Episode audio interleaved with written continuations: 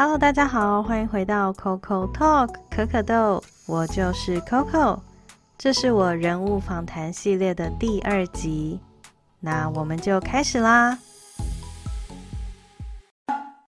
今天很开心可以邀请到人在丹麦的 Danielson，嗨，Hello Coco，你好，Hello 你好，你好，嘿，其实我跟 Danielson 的认识过程还蛮。有趣，但有趣吗？其实我有点忘了耶。你记得我们怎么认识吗？我记得，我记得。对，就是呃，我记得的是，其实我一直以来都有在 follow Danielson 的脸书专业。对，甚至因为我昨天，我最近开始有在搬运一些我的脸书专业的东西到布洛格去，所以我就看到了差不多五六年前的文章，然后那时候开始我们就有一点互动了耶，你知道吗？其实我没有，我我不记得，一直到你跟我说，我就还蛮惊讶，说啊，原来你有在 follow，而且是很久以前，不是我们写杂志才认识的，还蛮惊讶的。嗯，因为那个时候我人是在爱尔兰。就那时候可能也是很多脸书专业的兴起吧，但是很那时候特别多就异国恋啊。第一个异国恋，然后第二个就是旅行。那我就是在外面旅行，所以我就也认识了很多开脸书专业的人。然后那时候就遇到你这样子。只不过我从那个时候到现在，其实脸书专业名字换很多次。对，所以你可能真的会有点忘记，没有没有。难怪没印象。对对对。其实我本身比较有记忆的，就是从我们有位这位年轻人邀请我们写这个旅外杂志的文章开始。然后我为什么对你会特别有印象，就是因为你在爱尔兰做 opera，是我对你那一篇 opera 的那个文章觉得很有印象，而且很有趣的一个人。因为基本上在丹麦，我看到 opera 都是菲律宾来的啊，或是其他那种东南亚的。我第一次听到有台湾人到欧洲来做 opera 这件事情，所以就很有印象。所以这是我们结缘的开始，因为这个旅外杂志线上文章。所以也很感谢这个人牵起跟我们其他一些同好的人的关系。那我就先请 Danielson 来自我介绍一下好了。我本身是台湾桃园人，在丹麦居住了将近十六年。在我粉砖里面呢，大家就知道我叫 Danielson。里面会常常出现的另外一个名字是麦先生，可是很多人就会搞混了，以为这个麦先生是写粉砖的人，Danielson 才是那个丹麦人。哦，是啊。对，因为名字的关系嘛，大家说啊，中文名字麦先生应该是这个人在写，那那个 Daniel 应该是丹麦人。那也有人 很妙的是说，哎，那你太太呢？我说哦，不是，我就是那个本人。那我只有先生没有太太。对 对。好，那对，非常开心可以邀请到 Danielson 这样子。嗯。呃，所以怎么称呼？我就叫你 Danielson 吗？还是？可以呀，或是其实很多人看了，就还蛮多人猜得出来，其实我的名字就是叫 Daniel 了。那为什么会叫做 Danielson？是因为当时我在写文章的时候，我就在想要用什么名字，因为我先生他的姓是 Danielson，可是，在丹麦他们是拼 S E N，然后呢，在瑞典跟美国都是拼 S O N。那我从很久以前就很多人会叫我 Danielson，是因为那个跆拳道小子的电影。如果大家有印象的话，对，可是他们会拼 S A N 是因为日文，所以我就在想我要用一个什么方式，后来就想干脆就用美国跟瑞典的拼法。后来在写这个粉砖的开始，其实呢，我也是在这里研究所毕业之后才开始写。当时是因为毕业之后找工作有一些困难，那就想说杀时间，然后一开始是在雅虎上面写，那雅虎关掉之后就转到 blog，就是 blogger。后来那个网页一直出现问题，就是不知道为什么我的专题里面会一直出现问题，我就再转到匹克邦。那匹克邦后来就放弃了一段时间，才转到现在的 FB 专业去做。所以在 FB 的话，大概有将近七年的时间。所以我就是童话王国的丹麦主人。对，丹麦真的讲到丹麦就会想到安徒生，是吧？我没讲错吧？对，就可能大家对丹麦没有印象。包括我自己来丹麦之前，对丹麦的印象就是你说的安徒生、小美人鱼，然后呢，这个哥本哈根皇家瓷器，就这么简单。那再加上 Tiffany 游乐园，就这几件事情。对。那我想现在的人可能会知道更多一点，就是乔治杰森啊，或是潘朵拉银器、银饰这些东西。可是北欧相对对台湾人来讲，可能还是一个比较遥远的地方。对，真的。对。嗯，比较不熟悉这样子。对，然后哦，其实我不知道你的 Danielson 的名字是这么来的。对，就是感谢你的解释，因为你你刚刚说到跆拳道小子的时候，我就笑了一下，因为我老公最近就在看那个。对，对啊，然后对，然后我我记得我在看他看的时候，我就觉得嗯，这好像有点年代感，因为 对，因为我没有看过那部片，我必须承认。我就是老人嘛，没办法。没有，你超年轻的，因为我觉得你从。五六年前一直到现在，看过你写蛮多篇文章，你的用词都是还蛮简单，然后就是感觉很让人容易亲近的。对啊，所以对，因为我自己，我我一直都跟人家讲，我我我文笔真的不好，我我也觉得啦，就是没有华丽的用词，我我只能分享的就是我实际生活里面有经验到的东西。那我觉得这是我唯一能够直接单纯分享的东西。那你要叫我用去修饰的东西，我也写不出来。所以呃，其实也有很多人跟你说的一样，就是说，哎，其实他们喜欢看我或是追踪我的东西，就是因为感觉这样子很生活化，然后他们喜欢看这样子很好像很生活没有修饰过的东西，就比较真实一点。对，真的就是真实两个字，对，真的，然后很贴近人心的感觉。然后，因为我发现你最近就是除了在你的脸书专业上面写文章，你还会到方格子。在那边对吗？Po 文，对我有印象，所以其实我也有读了几篇。然后你你就是有提到说你在夏威夷留学过，对不对？嗯哼，嗯哼。而且这过程真的是很一波三折，就是你又去了夏威夷，然后又回台湾，这来来往往之间的发生很多事情。不过，对啊，今天时间是不太够啦，所以如果大家有兴趣的话，可以到方格子去找 Daniel 的文章，我觉得都还蛮有趣的。这样子，感谢感谢。好，那还有还有什么自我介绍特别想要聊的吗？啊，每次讲到自我介绍都很难，一个活了快五十年的人，太多的东西，所以基本上我在跟呃。比如说我我之前在这边偶尔也会去带团，那我我都不会讲太多自己很多的那些跟工作不相干的背景，所以我都是很简单的，就是我是哪里人，然后在这边多久，我也不会不太会去告诉人家为什么来这边。当然我会讲来念书啦，因为我觉得很多时候当你去讲这些的时候，大家会把焦点转成就是 很好奇，而且亚洲人又一般普遍来讲，呃。当然，我现在这样讲会听起来有些不舒服，但是亚洲人一般来讲，绝对有崇洋这两个字多少的存在，然后就会开始转移。呃，本身我我现在在讲的就是说，当我做导游这一块的时候，我我希望给大家的是，你花了这么多钱来到丹麦，我希望介绍给你这边的东西，而不希望你模糊焦点而去专注在我背景，为什么我来这边，然后怎么这么好，住在这里这么多年，怎么样，怎么样，怎么样。了解，我我可以理解。对，所以我但是现在今天这个录音的话，就有比较多的机会去让大家更认识我。所以呢，除了刚刚讲的那些以外，那提到以前我也是在呃在台湾的时候，就是在补教界教美语，跟 Coco 一样。然后呢，去美国留学，然后呢辗转又到了丹麦来继续念研究所，然后在这里可能就是婚姻，然后就。留下来这样子，对对对，因为刚刚有提到麦先生嘛，所以我们待会一定也会聊到这一块的。对，那我想要先问俄美的东西好了，因为你刚刚有提到教俄美嘛，因为我自己本身也是语言的老师，所以我我记得我们两个有聊过一点教学上面的东西啦。那就是想问问你之前教俄美，你还记得吗？那时候大概教了多久啊？然后在这个教学的过程中，有没有让你最怀念？什么事情？那如果有机会的话，会想要回到这一块这样。我最开始从事教学工作是从九二年开始，好久以前，快二十年前。对，九二年。然后那时候，真的吗？真的。哎呦，都可以当我女儿了。我弟啦，不是我，我弟。哦，你弟可以当我儿子了。对，所以九二年那时候呢，就是其实当时呢，呃，因为我从小就希望当老师啦，所以那也是有一点 push 我的一个原因。可是因为我的年代大学录取率很低嘛，那我又不是一个读书的料，所以我没有没有考上大学。那当时呢，家里也有一些呃问题，就是经济上的问题，所以我当时一股脑就想说，有什么工作是让我可以用比较短的时间赚到比较多的钱，然后可以帮助家里这样子。那因为自己喜欢教书，所以我就一直努力的去寻找教美语这一块。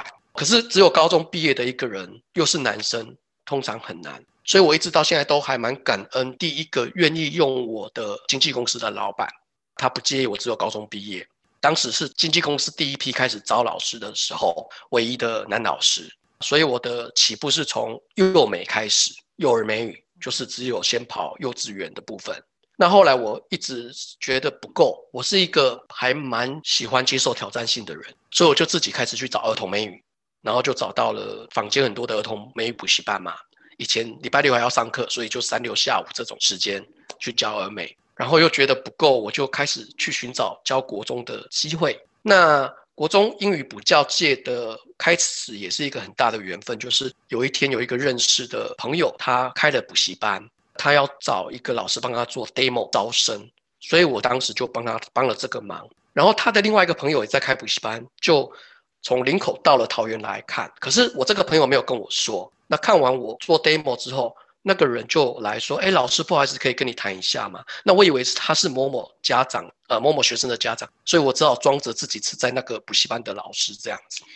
后来讲完，他说：“哦，不是，我们是要请你去我们那边上课这样子。”那其实这一对夫妻后来我们成为很好的朋友，因为他们也是一个，就我觉得很多事情是 chemistry，他们也是那种很真心诚意去对待你。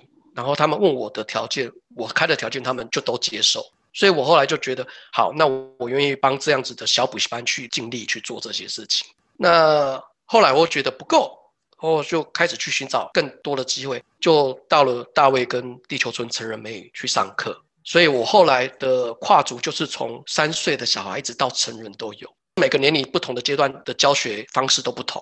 那也是一个很好的机会，让我学到很多不同的经验。那你说让我最想念的事情，其实就是我跟每个学校的关系都还不错，所以我只要后来每次回台湾都会去回去一些学校看看，打个招呼啊。然后基本上我觉得是因为我喜欢教学这个工作，想念这个工作，然后我基本上用自己最大的热忱去，不是只有老板跟员工，而是真的把他们当做很像朋友家人这样子。那如果真的说最想念的部分，可能就是幼儿园里面上课时候小朋友的纯真，因为幼稚园三到六岁的小孩子没有什么心机，他就是觉得老师来上课很好玩、很快乐，学到很多的东西。你教给他的东西，他下次来他就会了。那另外一件事情让我觉得最有成就感的是，我在地球村上课的时候，它是一个很快乐的环境，没有压力。你时间到来上课时间到就走。我每次上课的时候。我的教室都是满满的学生，然后会看到旁边教室的其他老师的学生人数没有那么多，这样讲会不会被人家打？所以其实那是一个很大的成就感。特别是有老师开天窗的时候，地球村的班主任会打电话让我去救我，第一个想到的都是我。到最后连外籍老师的课，他们开天窗都会找我去当外籍老师上课，我就觉得哎，一种受呃。肯定的成就感很大，因为地球村的规定是本地老师是只能教初级里面的初级、中级、高级，就只有到这个阶段，没办法教上面要用全英文的教学。但是如果他们外籍老师开天窗，他们愿意找我的时候，我觉得哎，是一种蛮特别的经验。这真的是一种最棒的肯定哎，我觉得对，真的。那你说会不会想要再回到教学？会，我其实还蛮想念的。我来到丹麦之前，不晓得北欧人的英文程度这么好。所以一直觉得，哎，有机会回到，可是后来发现他们英文真的太好了，根本不需要我们这种人。对，可是你你有没有，就是你有没有考虑过想要走华语教学这一块？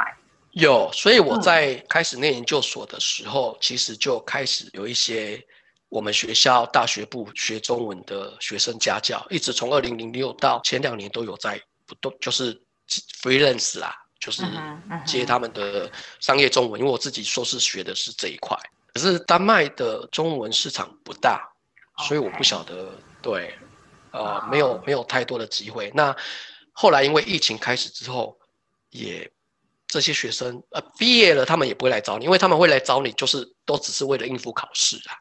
啊，对对对对，嗯哼，对，因为疫情的关系，真的很多的教学都慢慢是都变线上了啦。然后，对对啊，像我现在自己就是在走线上教学这一块。不过，我真的必须说，疫情的关系，我觉得影响还是有。对啊，不只是老师变多，因为老师都在家了嘛，就想要在家上班。对，然后学生的话就。因为各大平台也会走线上的，所以等于学生也被瓜分掉了这样子。对。所以现在走线上也是一个挑战啦。对，我觉得。对。嗯哼。所以你也很辛苦啊。就是我觉得，因为我个人也是很喜欢教书，所以嗯，看得出来。对我真的非常喜欢教书，所以其实我从毕业到现在，嗯，八九年，哎呦，其实我有点忘了，但是。总共的教学资历大概十几年啦，就是，当然一开始我记得我一开始教书的时候是高中毕业，然后那时候我就想说，哎，大学之前就来兼个家教好了。那时候就开始了我的第一个教书的生涯。那时候是当家教，那时候还蛮还蛮喜欢的，是教一个妹妹，所以我觉得我可以理解你，就是说教幼美的时候那个小朋友的纯真。真的，真的是因为这么多年龄层，我最不喜欢的就是峨眉阶段的小孩子，因为有点尴尬。就是一到三呃，不是一年级到三年级还好，他们就还还还处在幼稚园刚毕业，然后刚刚要进入那种十多岁，就他们的心智还不太成熟。对，所以还可以利用幼美的一些方式诱导他们。对，然后。考到了三四五六年级就要上不上要下不下，你用太幼稚的方法，他们觉得啊老师你好幼稚，然后你又太成熟，他们又听不懂这样子，就就一个很尴尬的阶段。没错没错，而且呃我我不想，因为其实你一直以来都是听别人说什么现在一代不如一代啊，然后什么什么之类的。那我教书教了这么久，其实我真的有觉得，而且而且哦，我觉得我可以分享，就是我是台北人，所以我在台北教过一阵子。那后来全家搬到台中，又在台中教了一阵子。那就是台中、台北这两边教，你就会有非常明显的城乡差距的感觉。哦，对啊，对，光我们桃园、台北就感觉很大了。真的，真的，就是我所谓的城乡差距，就是。呃，隔代教养也是一个问题，对对，然后就是那种教学资源啊，也是一个问题，这样子，嗯，对，但是，嗯，因为毕竟我自己接触的都是只有儿美啦，所以，然后一代不如一代的话，我就会觉得说，现在真的很多的孩子们，就是应该是说很多的家长们，他们的心态就会觉得啊，孩子就送到学校，就你们管就好啦，对啊，他们他们回家就不想管了。但是我就会觉得教育这东西就是很重要，就是学校跟家庭两边都要配合。而且其实家庭占的成分是比较大。对，真的。所以遇到不配合的家长，我们真的会很头大。很难。而且他们呃有问题都说我孩子交给你，你还没帮我教好。对，真的。对，真的。对。所以好，那 Daniel 在教书之后呢，他就选择了到夏威夷留学，这样。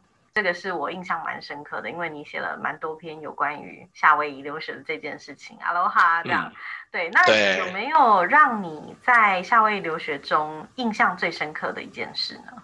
呃，有，而且这件事情有点小小的吓到我自己。就是呢，我在夏威夷念书的时候是修商学院的嘛。可是我是商管，就是商学院里面不是很纯商的东西，就是不是会计啊、财经这种东西哦，修的就是饭店管理，对，是商学院管理学里面最不商的东西。但是因为商学院里面一定要修经济学、统计学、会计学，学就是初级的初经、初会跟初统这三个你一定要修，而且你一定要通过，不然你就没办法往上拿你的主修的东西。那在修这三个东西的时候，我就发觉到很困难，因为我对数字这个东西蛮不敏感。然后呢，我我对会计的那种什么平衡 （balance sheet） 这种东西，我也没有概念。什么支出跟收入，甚至在那边的台湾的学长学姐用中文跟我解释，我还听不懂。那当时这三个一起来的时候，我压力就很大。然后就开始了解到，以前在台湾听到人家说啊，经济学就是已经忘记啊，统计学就是通通忘记啊，会计学就是很快忘记啊，这种笑话的道理。对，所以那时候压力大到，因为我只想到，如果过不了有任何一科没办法 pass，我就得转主修，没办法继续修我想修的东西，我就开始去看了学校的那种心理智商，然后看了之后才知道，原来我有轻微的阅读障碍。那时候的惊吓就是，我二十多岁了才知道自己原来有阅读障碍这件事情，难怪我不喜欢读书，就是读这件事情我是一直不喜欢的，只有在学校该读的东西我会愿意去读，所以我不读漫画，我不读什么小说，不读什么长篇的故事，我唯一会想读的就是散文的东西，所以。一直到我听到“阅读障碍”四个字的时候，我才惊觉，我终于懂了为什么我我念书的过程不是那么的轻松或快乐的一件事情。我不会讨厌读书，可是我发现很累这件事情。对，所以这是我在学校的时候才原来让我印象这么深，是我二十六岁才知道我有阅读障碍这件事情。哦，真的真的会蛮 shock 的哎。对 对。OK，哎，讲到阅读障碍，我就想到就是又跟教学有关系。嗯，对，因为其实我们在教学的过程中会遇到各式各样的学生，然后我记得就是有遇过妥瑞症啊，然后呃阅读障碍的是还没有遇过，然后身心障碍的有遇过几个这样子，所以我觉得老师这个身份真的是很重要。真的，对。对，所以我其实，在从开始教书的时候，呃，一开始幼儿跟儿童美语还没有那么大的，当然我还是用一样的方式跟心态，但是我一直在开始教国中的时候，我会对国中、高中的学生说，不用叫我老师，然后呢，上课你要吃东西就吃，你要出去上厕所不用跟我报告，不用举手，要问题也不用举手发问，你就就是直接问，我对他们就只有。呃，一些比较呃要求的规定就是：第一，你要讲话我也不介意，但不要影响到旁边想听课的学生。然后第二件事情就是，我不希望你们说不好的字眼，也就是脏话这件事情。那如果你们说脏话的话，我会给你警告一次两次，第三次再听到，我会请你去洗手间用肥皂粉洗嘴巴。对我我我我就是，我当时其实还没有出国念书，可是我会希望。已经，我为什么当时选择会到美国去念书，就是因为我对台湾的教育体制有点排斥。那我一开始去美国的时候是选修小学教育，也就是我希望我学完我就回来台湾，然后可以把我学的东西到台湾改变教育体制。但是理想太大了啦，一个人真的做不到。真的，其实我觉得，呃，我觉得应该。我我不能说是不是每个老师啊，但是我觉得应该是大部分的老师，当他们刚毕业出社会的时候，他们都会有类似这样子的想法，就是觉得说，如果可以的话，想要为台湾的教育啊做点什么改变，这样对。但是久了以后，你就会被这种那叫什么 现实吗？现实体制，对对，真的你会被现实打打到一个。对，会越来越没有信心，然后就因为没办法，台湾父母送他们去就是要他成绩好嘛，那这一块你没办法放掉。可是我坚持就是我不打小孩这件事情，然后他们考不好，我也不会，我我有时候会还是会生气啦，但是我不会因为他成绩不好而去生气，我会因为他不认真或是不做他该做的事情而生气。啊哈，对对，我觉得所以我比较嗯。学生应该超爱你的，对不对？就是还算这样带国中生的对，还算对啊，对啊。嗯，刚刚聊到就是在夏威夷留学的时候，让 Daniel 印象最深刻的这件事，就是阅读障碍嘛。我我个人是对这个有一点好奇，就是说这东西有没有办法，比如就比如说吃什么药啊，或者是做一点什么样的改变来减缓这个症状，还是说就没有办法？对对，就是就是他。当然，一般没有办法啦。可是我觉得还蛮庆幸的，就是我是轻微的，所以不是那种真的没办法读，或是完全看不懂。只是我可能对阅读这一块会变成讲难听就是排斥，因为会觉得读很慢，然后有些读了会不了解他真的。所以其实我一直到现在跟很多朋友在赖聊天的时候，他们偶尔上下文会看到，就就会开玩笑说：“你是有阅读障碍吗？”我后来几次之后，我就跟他们说，我其实真的有阅读障碍这件事情。对，但是我有听说，其实它是可以改变的。可是当然还是少数中的少数，嗯就是真的是需要用一些技巧，或是他真的努力的去克服这件事情。对，在这边我想要就是分享一个东西，我不太确定这个电影名称是不是对的，但是我记得我有看过一部印度的电影，是阿米尔汗主导的，我非常喜欢阿米尔汗。对，然后那部电影应该就叫做《地上的小星星》，他好像就是在讲一个小男生，然后他有阅读障碍这件事情，然后这个老师就是运用了很多的方法，然后让他。也不也不能说就是爱上阅读啊，就是去发挥他的潜能这样子。对我觉得我还蛮喜欢这部片的，你可以待会去找找看。那我我应该来看一下对，地搞不好会改变我。好，那所以当初就是 Daniel 有在夏威夷留学嘛，那我也有嗯在你的方格子的文章里面读到说，你在结束夏威夷留学的时候呢，你就选择到了美国的奥兰多的迪士尼实习，对对不对？对哇超棒的欸。你怎么会想要到迪士尼去？是因为跟你大学的所学有关吗？那你是怎么进去的啊？或者是你当时打工的时候感觉是怎么样啊？你跟大家分享一下，这样。嗯，的确就是像我刚刚说，因为我大学主修观光跟饭店管理嘛，所以当然就会想往这边。我其实我在修这个时候只是兴趣，我从来没想过要把它当做我未来的职业。我念书的过程都是一直以兴趣去选修我要的东西，但从来没想过说这个主修在我未来可以带给我怎么样的职位跟赚钱，从来没有。所以我一直对在饭店或是在观光这一块工作完全没有兴趣，但我对这样子的理论的东西很有兴趣。那刚毕业，当然还是会觉得说，既然学了花了四年的时间去学这个，还是要有一些实际经验。然后当时有一些学姐、学长跟一些同学有去迪士尼实习过，那就觉得说，哎，有这个机会就试试看。然后在我要毕业的那个学期，刚好他们又来学校招学生，那我就申请。面谈的时候，其实我没有花很多的时间，非常的快。我记得他们在问我一些问题的时候，我那时候也很大胆的只说，呃，如果我有机会去的话，我只希望在 hotel 里面的前台工作，其他的工作我都不要。现在想想就当时也太离谱了吧？怎么会讲出这样子的？对，怎么会讲出这样子的话？因为我其实知道，我们这种大学实习生的 program 到迪士尼实习根本没有什么机会进入那种高阶的管理层职位，或是什么市场行销啊，或是什么 finance 的工作，其实轮不到我们。所以我只希望说，我的主修既然在饭店管理，那至少就是从 front desk 前面的 front office 做起，因为我不想浪费时间去什么餐厅端盘子啊，或是什么在一些店里面卖纪念品，然后要花五六个月去实习这样的东西。不是看不起这样的工作，而是觉得好像没必要去花这么长的时间去端盘子，或是去学习怎么卖东西这件事情。所以当时我就直截了当就告诉他，这就是我要的。那如果没有，那我就不要去了。哎，很奇妙，他们也就给了我。那我就觉得，可能他们当时觉得这个学生也太奇葩了，竟然敢有这样的要求。对，嗯那我觉得奥兰多是一个我很不是那么喜欢的城市，因为它很不方便。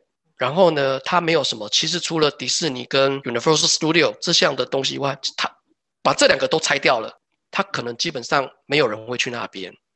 那我们对，然后我们在那时候的薪水又很低，那可是我们还得自己付呃宿舍的房租。对那时候来讲，我只觉得说它就是一个经验，一个有趣的事情。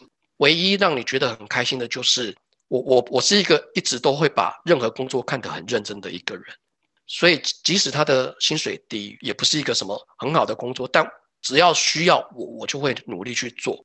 我不见得会做到百分之一百五或百分之两百，但我至少不会做到百分之九十九，我一定会至少做到我该做的百分之百的状况。那最开心的事情就是说，很贵嘛，如果大家要去玩，那我们在那里的员工、实习生是可以免费玩遍所有的乐园，哦，免费爱怎么玩哦就怎么玩。对，因为你是员工，哇没错。我以为是会有什么员工价，结果是免费。免费，你只要出示员工证，你就是免费。啊哈，然后他规定员工一年内你可以带十个亲友，也是免费可以进去。哇！我如果早点认识你就好了。没错，所以很多人听到说啊，你当时去迪士尼都觉得啊很好，怎么那么好？对它唯一最大的好处就是你赚了很很多的门票钱，而且你可以每天去玩不腻这样子。真的哎，哇，好棒哦！哎，可是说老实话，其实我还没有去过美国啦。哦，真的吗？对，我还没有去过美国，但我知道美国好像不止奥兰多这间迪士尼，对不对？对，还有加州。OK。对，但奥兰多是比比较大，最大的。OK OK，但是是是什么全世界第一间吗？啊，对，第一的话是在对，就是奥兰多。对，哇，超厉害。OK，所以你当时在迪士尼是在迪士尼的主题饭店实习？对，呃，他们就是说每个迪士尼有很多不同的饭店，然后园区内也有，或是园区外也有，但是它也有分不同的等级。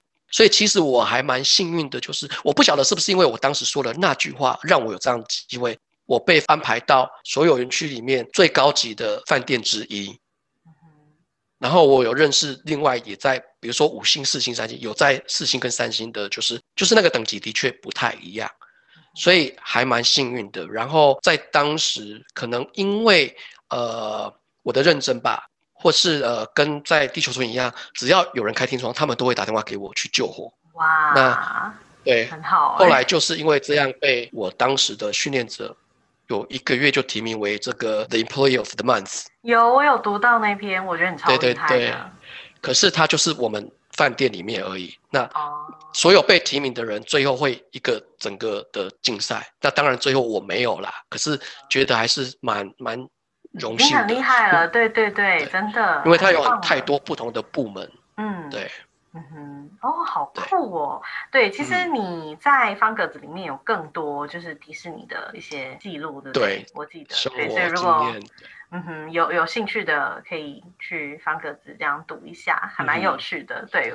所以你是在迪士尼，就是你在美国的期间认识这个麦先生吗？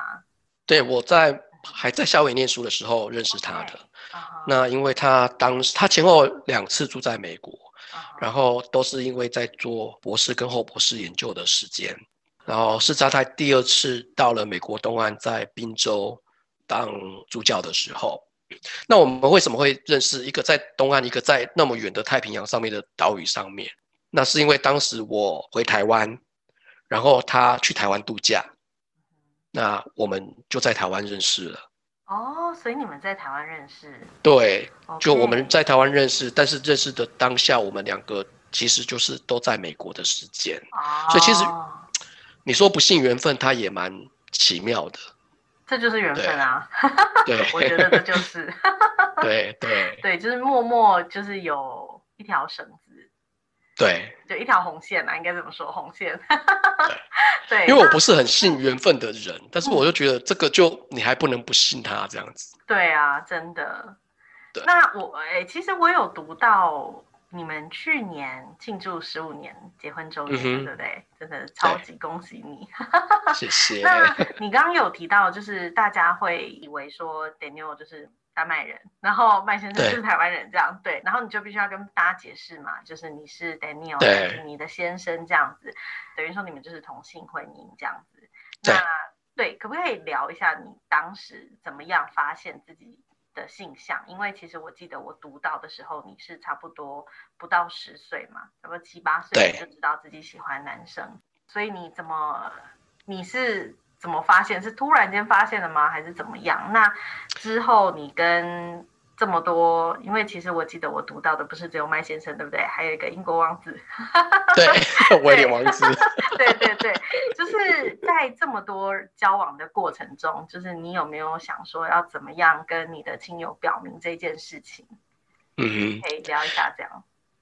我其实没有所谓的什么突然间发现，我我觉得我就是像你说的，我大概在七岁八岁就知道自己喜欢男生，可是那时候就觉得还是会怀疑啦，因为小孩子嘛，那小孩子就是男生跟男生玩，女生跟女生玩是很正常的一件事情，但我很清楚知道，我就喜欢男孩子，然后到了求学什么都是因为呃，反正在台湾压力很大，大家就觉得你就是好好念书。所以当下也会觉得说，好啦，大家在交女朋友，可是我就是没有兴趣，我只知道我会喜欢看男生，会喜欢看自己喜欢的男孩子这样子。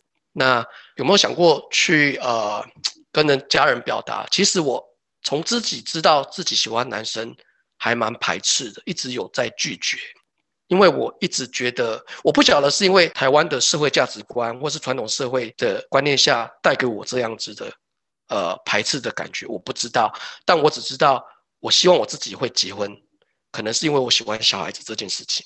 那我希望我自己有一天能够走入婚姻家庭，然后有自己的小孩。所以我一直还蛮排斥自己是同志这件事情，然后因为这样子，我就觉得我应该可以改变。所以其实当我在认识教会的时候，我一直觉得好，这就是机会，我有机会去改变这件事情。后来传教之后，我发现没办法，我突然意识到这不是选择，这也不是你要不要，这不是你可以改变不可以改变。我就是同志，我从天生下来就是喜欢男孩子。我后来去想一想，就很像。如果你问一个异性恋的人，不会有人问他说为什么你是异性恋。但是如果你去问他，他可能也没办法回答，他只会说啊这就是正常。那相反的，人家问你为什么是同性恋，我也没办法回答，我就是这样子。虽然在社会大众的价值观认为这是不正常，但是我没有办法回答为什么，我就是喜欢男生。那怎么下定决心跟亲友表明这件事情？其实我一直很挣扎。我虽然跟我的朋友都公开，我记得我第一次出柜是在我去夏威夷的第一年，但是那是一个很，呃，很 unconscious 或是一个很很怎么讲，就是很奇妙的，因为我另外一个朋友现在住在英国伦敦，然后他现在也是跟他的先生在一起，他是当时他比我小了还蛮多的，大概有六七岁吧，那我们很早认识。然后他当时我已经去美国念书，他突然间他在台湾有一个爱尔兰的男朋友，然后那个男朋友要回爱尔兰了，他就送他去机场，然后从机场结束之后，他就写了一封 email 给我说他很难过，他的男朋友回去了怎么样怎么样。然后我记得一封信里面他写了一个比喻还蛮有趣，他说这个痛不像拉肚子，肚子痛拉完就算了，心痛没办法拉肚子就结束了，就一个可以感觉到他很痛。那我后来看到那封信，我就会说啊，没关系啦，我也是。后来他才说，对不起，我那个信不是要寄给你的，是寄错了吗？对，所以是阴错阳差，我就第一次出柜跟他，我们两个才知道彼此是同志。那就因为我念的是教会学校嘛，所以其实要很小心，所以我只跟了一个很亲近的朋友。那天晚上，我我我跟他说。我心情很不好，我可不可以跟你聊聊天？我们就两个一起走到海边去。然后我我其实很怕，在我跟他讲的时候，我一直很挣扎。可是我又觉得我不知道要跟谁讲，所以我跟他说的时候，就出乎意料，他说没关系啊，你就是你。虽然教会不是很接受，但我认识你跟喜欢你不是因为你是不是同志，我喜欢你跟认识你是因为你是 Daniel，所以我我爱你这件事情。那。最难的阶段是我一直在考虑如何跟我的家人出柜这件事情，可是我很害怕，因为我的父母亲年纪很大，我是一个大家庭出生的孩子，我有六个兄弟姐妹，包括我自己，那我是最小的，所以我其实跟我大姐年纪差很多，她基本上我都说她是我的小妈，我的妈妈比较像我阿妈一样。那我一直到了三四年前决定回去出柜，一个很大的原因是因为我觉得。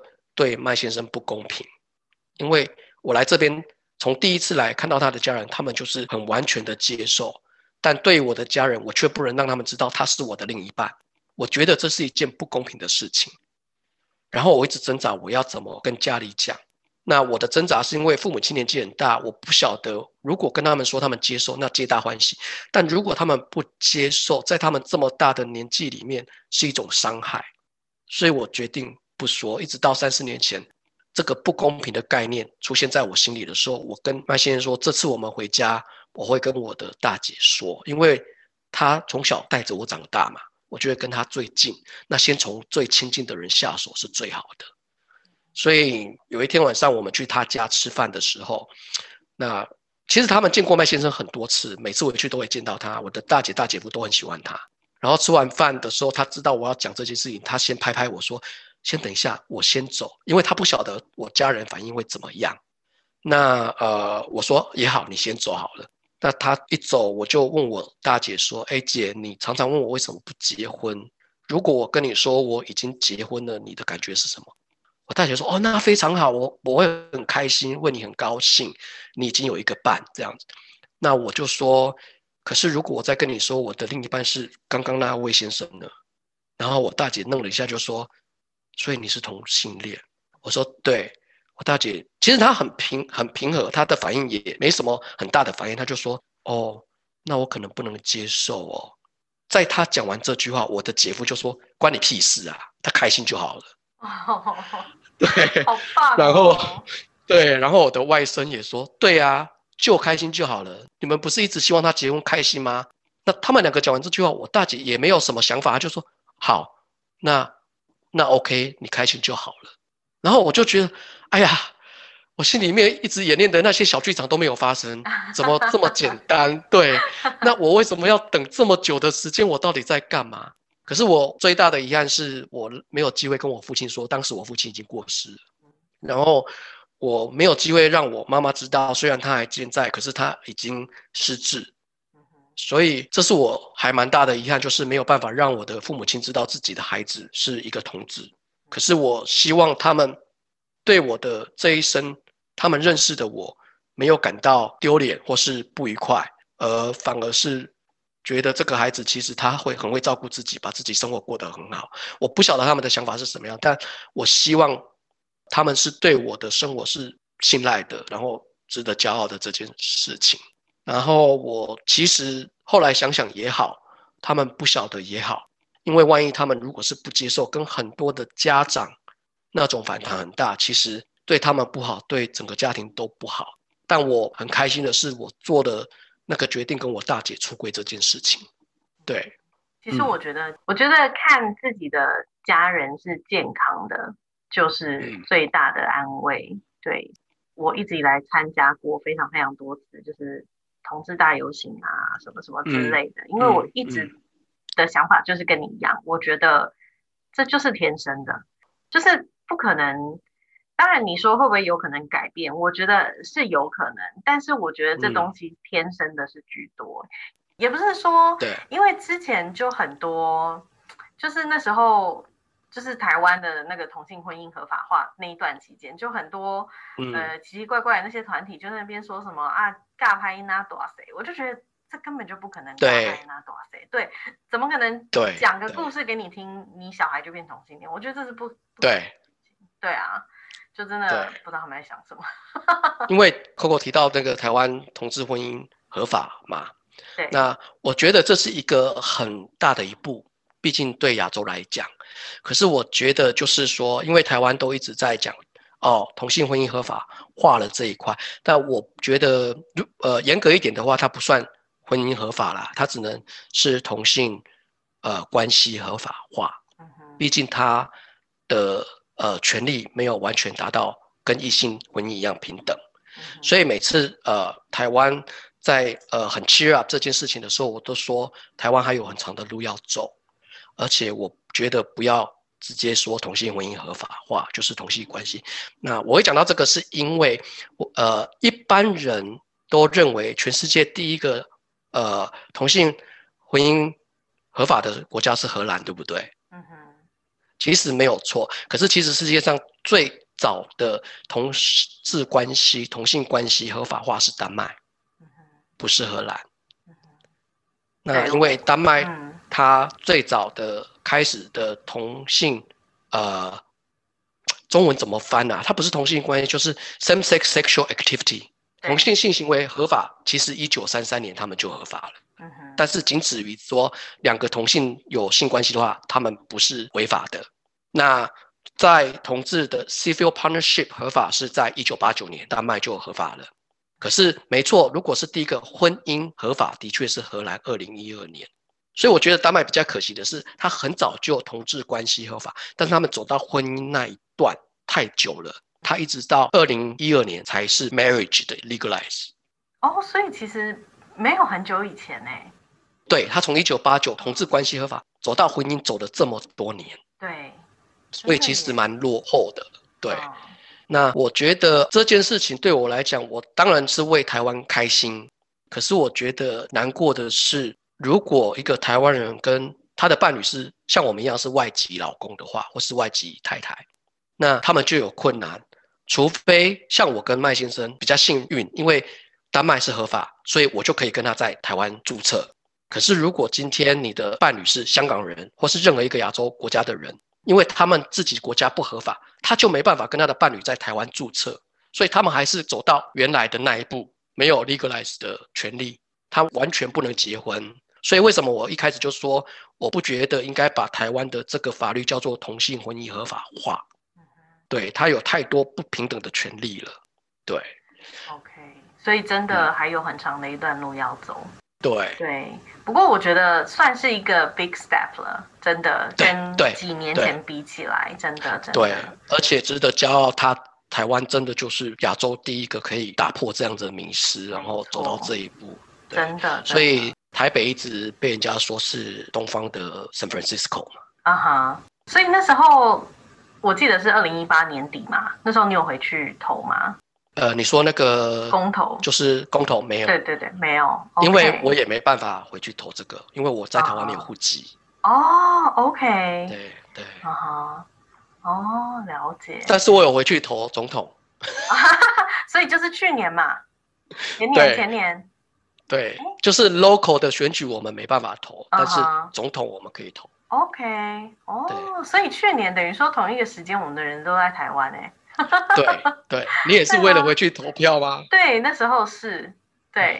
好，为你鼓掌，太好了。我也要为你鼓掌，我真的大，我我觉得有回去投票的人都很棒。我是投票前一天才到台湾。你哦，你是完全对我就是真的为了这个，然后特意去定那个时间，就是前一天才到台湾。真的很棒哎！你那时候在台湾待多久？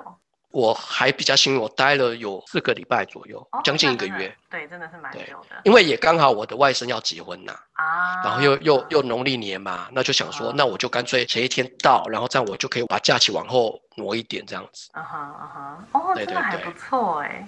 对，因为其实我我那时候回去好像也是待了蛮久的，六个礼拜吧。然后很多，我从来没待过这么久过，好幸福。对，因为那时候我觉得是因为我老公那时候他是学生，然后他可能刚要毕业还是怎么样，就有比较长的一段假期，所以我们就可以在那里比较久。那时候真的是超幸福，就是每天在台湾吃吃喝喝。哦，你老公好年轻哦。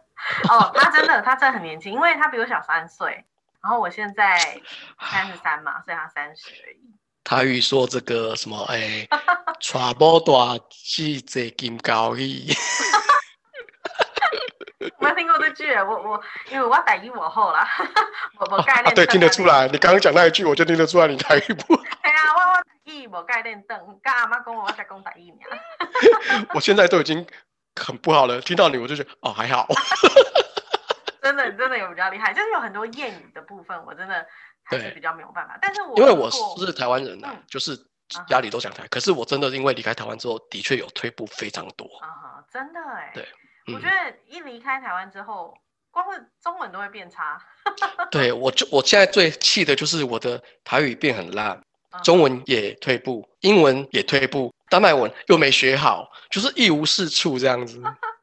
我觉得我我我现在就有这种感觉了，就是芬兰文又难，对，然后中哦，你们芬兰文比我们更难，真的，芬兰文真的超级难，我真的没有办法。对，丹麦文已经是够讨厌，就是它就是难在发音，可是芬兰文好像是因为文法跟发音都很难，对不对？对，都很难。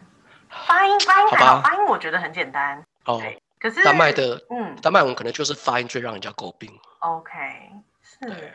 因为我买了很多 Tiger 的东西，我很喜欢。对，我知道，我有看你的，我 follow 你，每次都觉得好有趣哦。你竟然对，我真的超爱 Tiger，然后每次 Tiger 上面就是会有瑞丹麦文，然后就我老公说我我看不懂啊，他就完全看不懂丹麦文在写什么。对啊，我跟他说我超喜欢丹麦文对不对？呃，瑞典文我没有哎，但是我老公有学过。对，因为如果在芬兰的芬兰人，他还会瑞典文，他就会看得懂丹麦文。哦，他有有有，因为他那时候我们有在聊语言这件事情，然后是我爱你这三个字，就是因为芬兰文是 Mina l a g a s t a n s i n o 啊，那丹麦文呢？对，Ja l e s k a 对，我跟你说，其实我写过这篇文章，就是。在北欧五国里面，除了芬兰文是 Minalaga s a n s i n u a 之外，对，其他四个国家都听起都来差不多，差不多，对，对，对啊。然后我就我就我就瞪他，我就说，为什么芬兰文要这么难？因为你们芬兰它不是属于那个，它是北欧的一员，但它不属于那个 Scandinavia 的一员。对，没错，是。对，因为我记得我国中的时候有做过一个报告，就是在讲维京历史。然后哇，你那么早就接触北欧了哦？真的，哎，我真是现在往回想才说，哎，我怎么国中就开始做这件事？这样命中注定要嫁到北欧来。而且那时候我我就跟到我老公聊到，说我那时候有做围巾的报告，但是其实完全忘记内容在讲什么。然后他就跟我说到，其实芬兰人不是维京人的后代。嗯哼，对。然后就觉得芬兰人真的是一个很特别的存在，我觉得啦。对。他的语系就是跟其他也不太一样，然后又不是维京人，就是很特别存在这样。对。对。好。那我我们刚刚有讲到聊到那个同性关系、同性婚姻的东西，我记得我也有读到说你跟麦先生有五年的远距离恋爱。那我要对，其实如果今天是有谈过远距离恋爱的人，应该都知道这非常非常不容易。嗯，对，所以说你当时有没有什么感受啊？那如果说现在有听众朋友也是远距离恋爱的话呢，你有没有什么想要跟他们？讲的话，什么鼓励啊之类的。嗯哼，我其实也有写过一篇文章，就是类似在讨论这个异国婚姻跟远距这件事情啊。除了我写的那个什么远距恋爱的那个系列以外，有一篇，哎，其实我好像有读过，你也写过一个跟外国人结婚的评论。呃，我是写过程啦，就是写说，对对对，要申请什么东西这样子，就是文件类的东西。对，我好像有读。那我那一篇是比较着重在。因为很多人都会说啊，你们异国婚姻都好棒啊，好幸福啊，那怎么认识外国人？怎么样？怎么样？大家的名词就是住在国外真的都很幸福。那我只能跟大家讲说，我没有刻意去选择跟一个外国人，但我承认我对亚洲人没有感觉，不是没有兴趣，是没有感觉，所以才没有兴趣。我第一个男朋友其实是一个呃，当时在夏威夷认识的一个美籍日本裔的男朋友。但是很短，三个月就结束，因为我发现我对亚洲人没有感觉，所以我对亚洲人才会没有兴趣，所以我没有刻意去选择外国人，但是因为感觉这件事情逼得我不得不找外国人。那跟麦先生认识，刚刚也提到，就真的是缘分。所以你说远距给他们什么建议？我我只能说，远距在时空跟空间的限制下，已经比在同样的文化跟同样的国家或地区来的难度很高了。那不管是时间、金钱，或是精力、精神，都要花上比人家更多。而且远距要成功，其实不容易，时间拖越久就越难。我觉得我唯一能够给的就是说，如果你已经遇到了，你又觉得这个人是你很喜欢，那就不妨多花一些时间努力去经营这件事情。所以我一直很喜欢范玮琪的一首歌《最重要的决定》。我觉得它里面的歌词写的非常好的是，爱情没有捷径，只有经营这件事情。而且你找不到一个完美的人，你只能去接受，你已经决定跟这个人在一起，那你就需要去接受，从我说我愿意这三个字之后，我需要开始去妥协，不一定要让步，但是你一定要去妥协一些事情，否则很难去成立两个人的关系。所以谈远距恋爱最大的时间空间要克服外。我觉得心理的调试，还有当你结婚之后，一定势必要有一一一个人搬家嘛，再不然就是两个人都搬到第三方的国家。可是那个那个通常比较少，所以一定是两个人中间要一个人搬。那通常看到的好像都是亚洲的这一方搬到西方来。如果你是跟西方人结婚的话，那恋爱之后结婚婚姻生活的困难，我觉得比远距还更多，就是真正的困难度才开始。但是如果要谈，对，如果要谈在远距恋爱这个时候有什么建议，我只能说两个人都要很努力，然后两个人要有一个很重要的事情是要有一个共同的目标。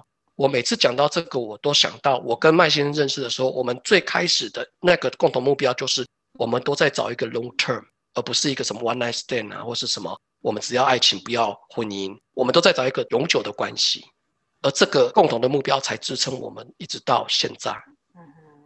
对，非常可以理解。我我跟我老公也是，对，嗯，就是我们俩认识的时候，已经是彼此都想要定下来了。对，对，就是真的，我觉得共同的目标非常非常的重要。对，对，就是两个人你一定要有共识。就比如说，我觉得远距离恋爱对我来说啊，有一个很重要的东西，就是你一定要确认你们下一次见面的机会。对，就是对对对，因为你有了下一次见面的时间点，就是你们俩讨论出来了以后，你你就会为了这个目标去努力。对啊，对，我像我们，所以我我我说过试婚这两个字很非常重要。其实试婚不管你是远距或是或是在同一个地，我觉得试婚非常重要。那我们两个虽然没有每次见面都很明确的定下一次什么时候见面，可是我们在那将近五年的时间，我们都是几乎每半年就见一次面，不是他飞就我飞。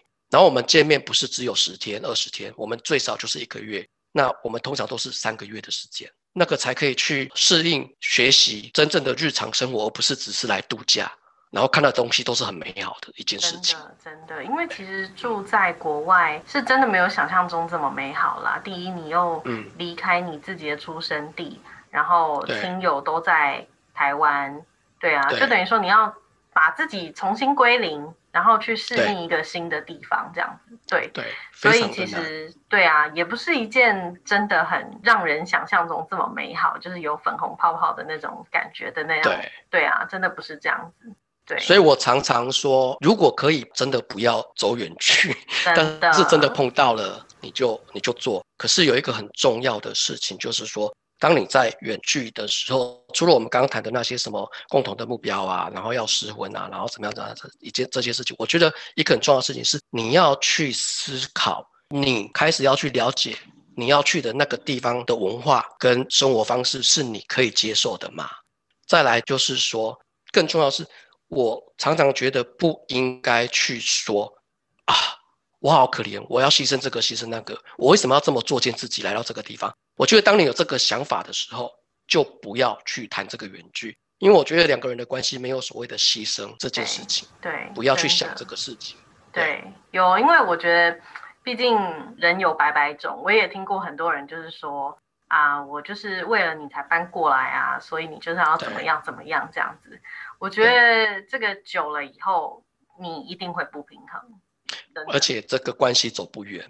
对，真的。因因为当你的另一半在听的时候，都会觉得好啊。那你如果为了我才来这么不开心，那你回去了。嗯，对啊，没错。因为我们现在其实我在北欧住的期间只有两年而已，我还是一个小小菜鸟这样子。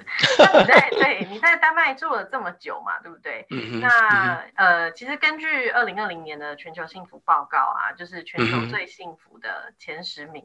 你知道第一个就芬兰，嗨，就是我。可恶。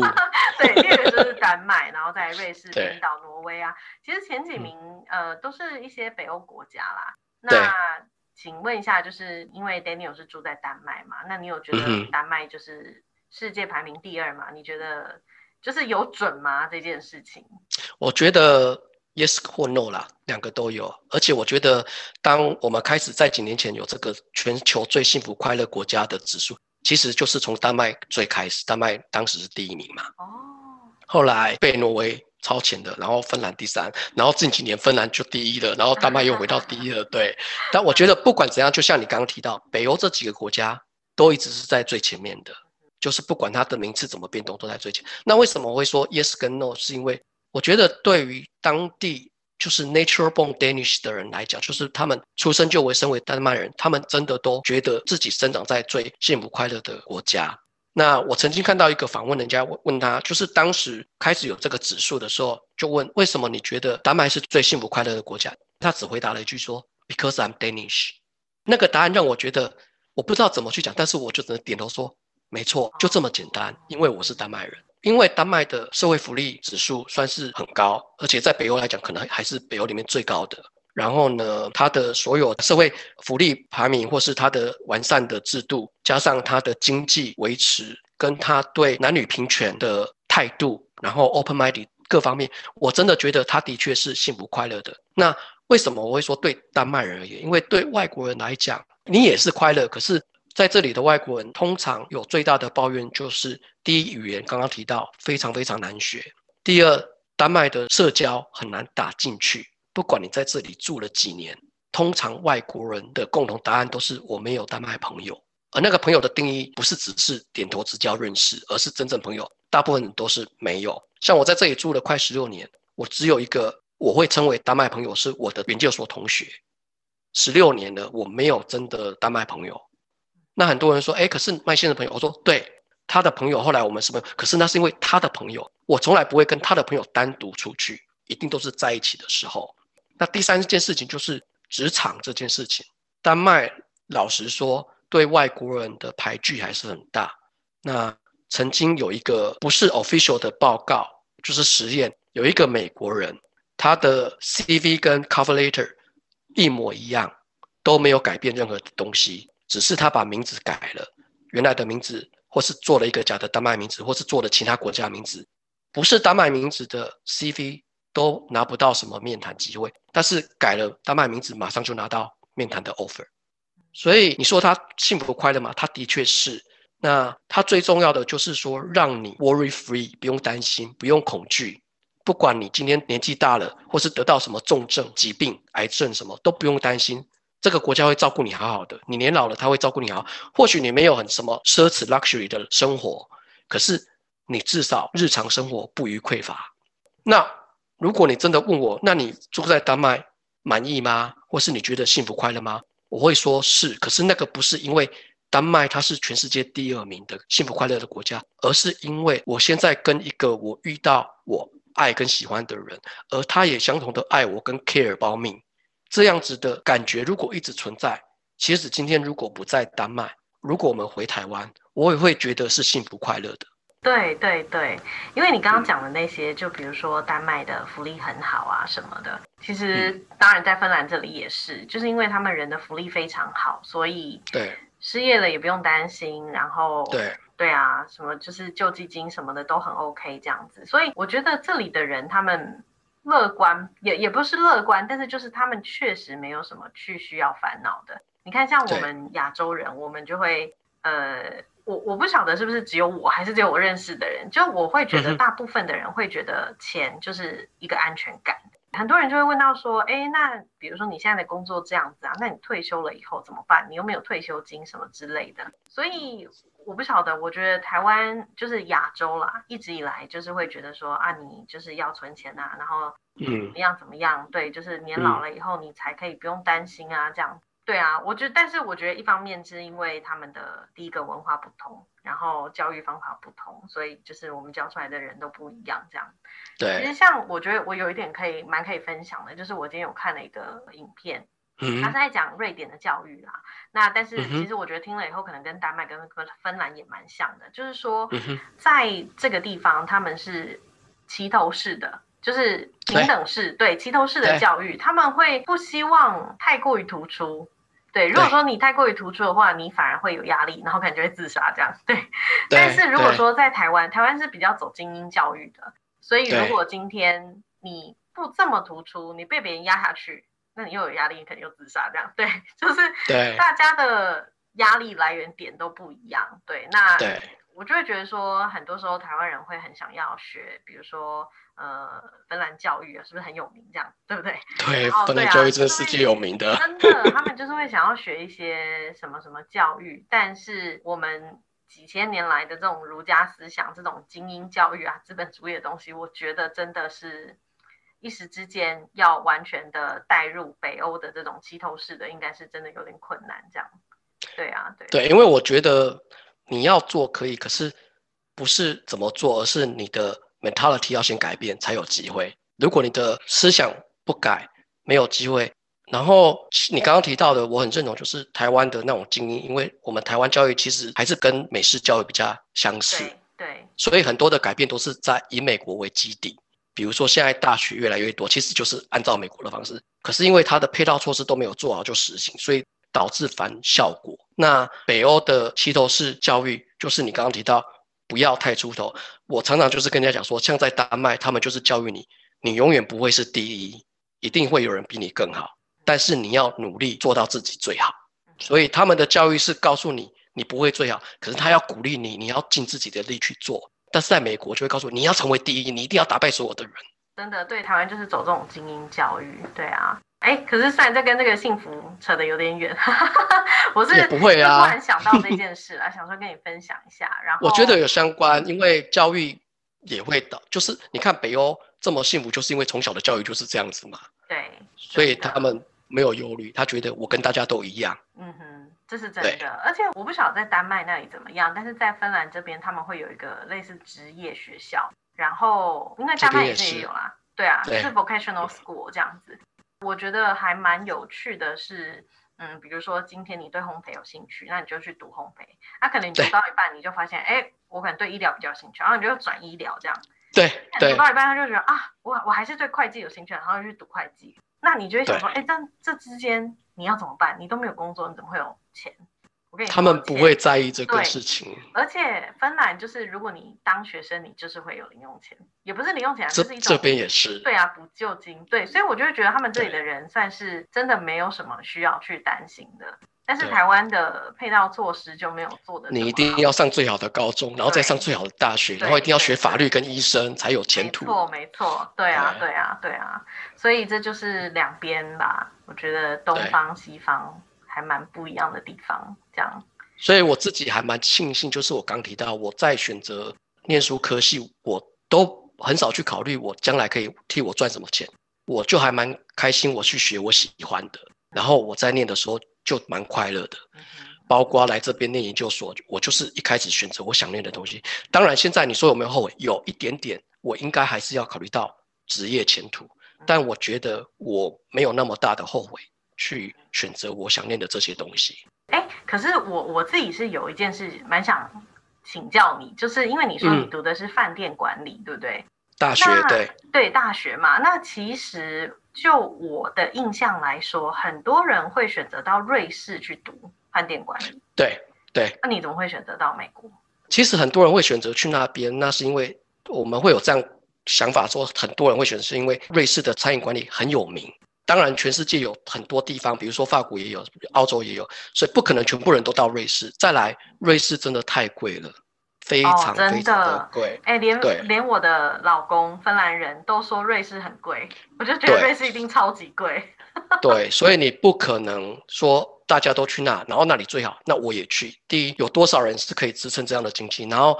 我为什么当初会去夏威夷？就是因为我虽然想出国，可我从来没想过我可以达成这件事情，是因为我根本就没有经济的支撑。所以我一直很感谢教会的这样子的教育体制，他鼓励教友们继续升学，而让我有机会用比一般更少的美国大学学费完成了我的大学教育。所以选择去夏威夷，其实我要老实说，我没有选择，我只是刚好机缘碰到了。给了我这个机会，然后我又负担得起那个学校的学费，所以我只能就去那个地方。其实，在我呃夏威夷大学念的第一学期之后，我不是很想要在那个学校继续待，我就有打电话给夏威夷大学去问，他们也愿意接受我。可是当问到学费的时候，我就放弃，因为在夏威夷大学一学期的学费，我可以在我原来的学校念五个学期。哇，差这么多。后来我又有一个机会，我又飞到了墨尔本，澳洲的墨尔本，因为我想要去澳洲念书，我又去墨尔本大学走了一圈，我又放弃了，因为墨尔本大学也很贵，而且在澳洲里面算是平均更贵学费的一个学校，所以我又放弃了。哦，我没有那个经济，对。啊哈，了解了解。嗯，好，那非常感谢今天 Daniel 来跟我分享，就是真的可以。从跟你聊天之中学很多东西，感谢你，感谢你，客气了，客气了。好，那最后呢，呃，可以请 Daniel 跟大家分享一下自己有在经营哪一些平台吗？现在目前我最主要的就是在我的 Facebook 上面的这个童话王国的粉砖，然后呢方格子这两个是最重要的。然后最近也在一个马特斯 Matters，也是因为人家介绍开始去写。我其实最主要是希望我的生活故事分享，特别是在我的同志这一块，我希望能够影响一些台湾还在挣扎的同志们，让他们有一点希望，或是那些反同恐同的人看到了这样的故事，是不是给自己跟给我们一个机会，重新去思考同志并没有不一样这件事情。所以我一直希望我的这些生活故事。有一点点的作用，可以影响到一些人，我就会很开心。那如果说大家有想要找到你的话，有没有什么关键字呢？其实呢，我的粉砖的名字就很简单，所以就是直接打我的名字 Danielson，D A N I E L S A N S O N，然后你再打一个童话王国丹麦，差不多就都找不到了。啊哈啊哈，OK OK，谢谢你啦，好，拜拜，拜拜。